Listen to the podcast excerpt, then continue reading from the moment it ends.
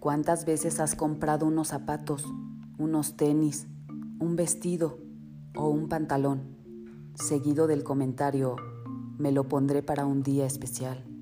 Hoy me parece que nos debe quedar claro que todos los días son especiales y únicos, que debes levantarte con la idea de que puede ser el último día de tu vida, que hoy se llama coronavirus, pero puede ser un ataque al corazón, un balazo, cáncer, un accidente de coche, una pelea, infinidad de enfermedades y situaciones de las que no tenemos el control.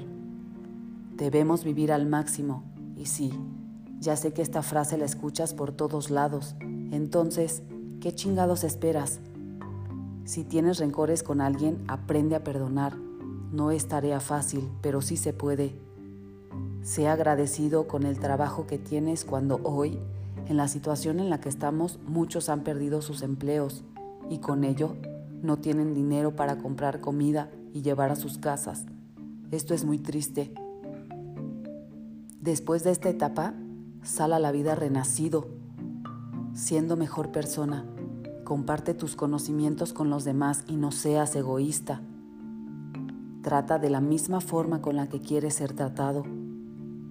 Todos los individuos somos diferentes y sí, hay muchos a quienes les vas a cagar y muchos otros te van a querer. Así es la vida. Esto es un aprendizaje y el reto es ser tú mismo, sin necesidad de tener que ser hipócrita para pertenecer. Este reto lo gana aquel que menos le importa lo que digan de él.